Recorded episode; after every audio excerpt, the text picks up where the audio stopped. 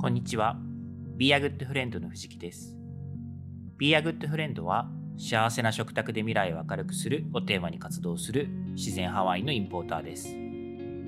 このポッドキャストではワインは大好きだけれどそんなに詳しくないという方のために今よりもっと自然派ワインとお友達になれるようなヒントをお届けしたいと思っています。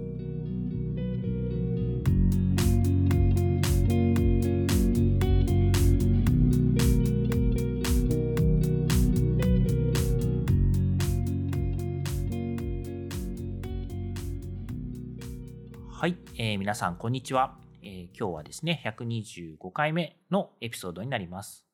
今日お話しするのは、ラベルのないテイスティングのお作法というお話をしたいと思います。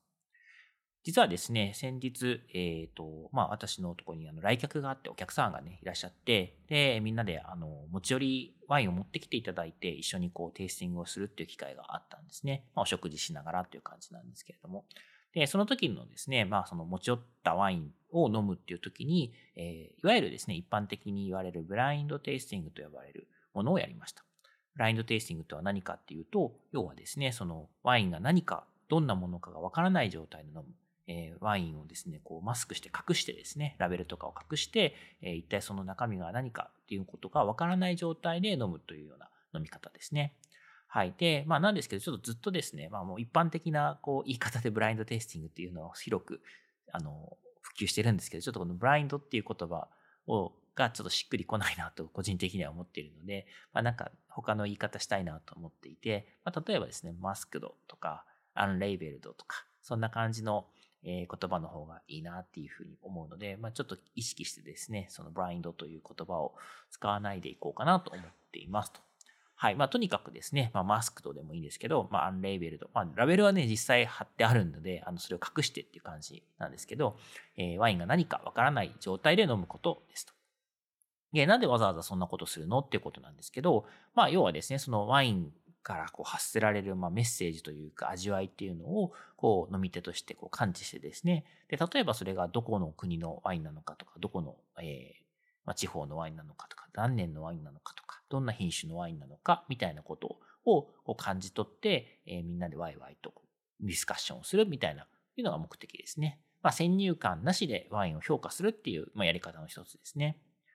はい。で、まあ、一番は、えーと、その先入観なくワインと向き合うっていうのがすごく本質なんですけれども、まあ、一方でですね、まあ、ちょっとゲーム感覚みたいなところがあるので、まあ、あの、当てたり当てらなかったりみたいなことで盛り上がったりすることもあるんですが、まあ、あの、重要なのは、え当てることではないというところも、まず大前提としてありますと。でちなみにこのマスクド、えーマスクされた状態でのテイスティングっていうのは、もう本当にあの、プロフェッショナル、まあ私なんかではない、もっともっとこう、本当に、えーなんか世界のこうで活躍する、まあコンテストとかに出るようなソムリエさんみたいな方でもですね、えーもう100発100中というわけでは全然なくてですね、あの、多くのケースでやっぱり外してしまうことも多いというものであるので、まあそういう点からもですね、この当てること自体を目的にするっていうのは、まあ別に必要ないのかなと思っています。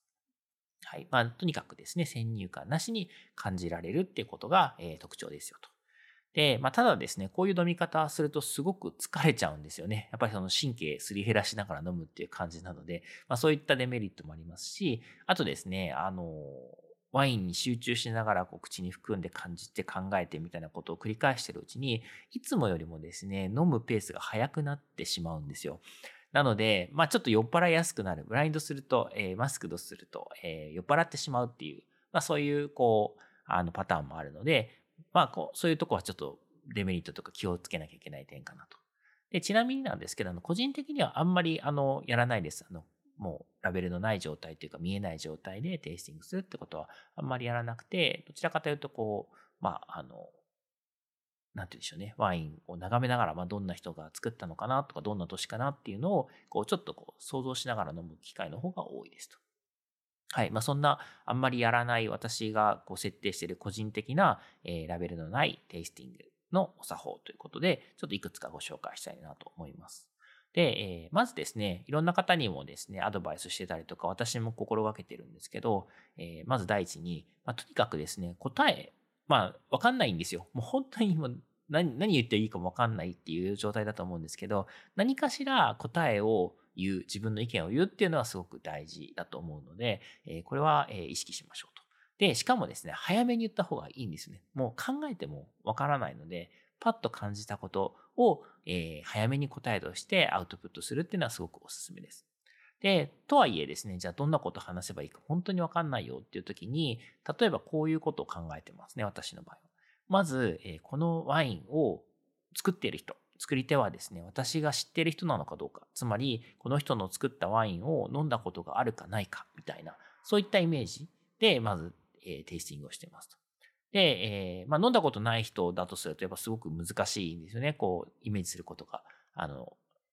なんかこう、もうちょっと他の要素で探り当てなきゃいければいけないので。ただ、もし飲んだことがあるとすると、いろんなものがこう手繰り寄せられてくるんじゃないかなと思っていて、で、いつもお話ししているようにですね、ワインのこう、まあ、チョイスするファクターの中で一番大事なのは作ってる人っていうことなので、まあ、その人を知ってるか知らないかっていうのはまず大きいと思います。なのでですね、まあ、答えを言うときにですね、まあ、最初に、あ、これはなんか飲んだことがある気がするとか、えー、かつて飲んだことがある誰それのワインに似た感じを感じるみたいな、そういう答えでもいいと思うんですね。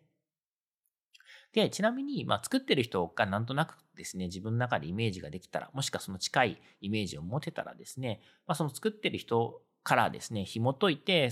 産地とか品種とかが見えてきますし、あとはですね、そのワインの変化ですよね。ヴィンテージが何年なのか、まあ、どれぐらい古い年なのか、新しい年なのか、えー、まあ、どんな天候だったのかみたいなことを、こう、紐解いていくみたいなイメージですね。うん。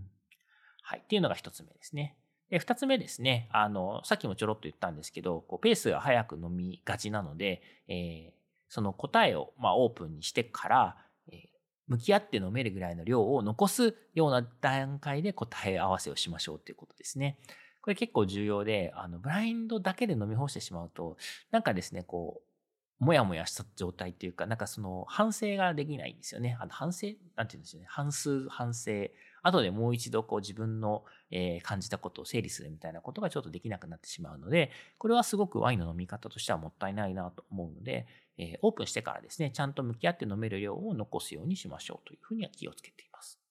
はい。で、えー、3つ目なんですけども、この誰かが当然、出題者としてワインをこう隠している、マスクしているので、その出題者の人の作法になった時の作法として、えある程度ですね、適切なヒントをこう適宜え提供していくってことは大事だなと思っていて、で、これはですね、あの、当たり外れを競う、まあ、ゲームではないし、まあ、そういう飲み方するのはちょっともったいないと思うので、えー、みんなのですね、こう話していること、感じていることをこう聞きながら、えー、例えば、えー、これは、あの、ヨーロッパのワインだよとか、これは、えー、まあ、なんとかだよみたいな、ちょっとこう、場の空気に合わせた適切なヒントを、え提供していって、みんながよりこう深く考えれるようにするっていうのが大事なんじゃないかなと思っています。はい、えー、当たり外れのゲームに終わらせないってことですね。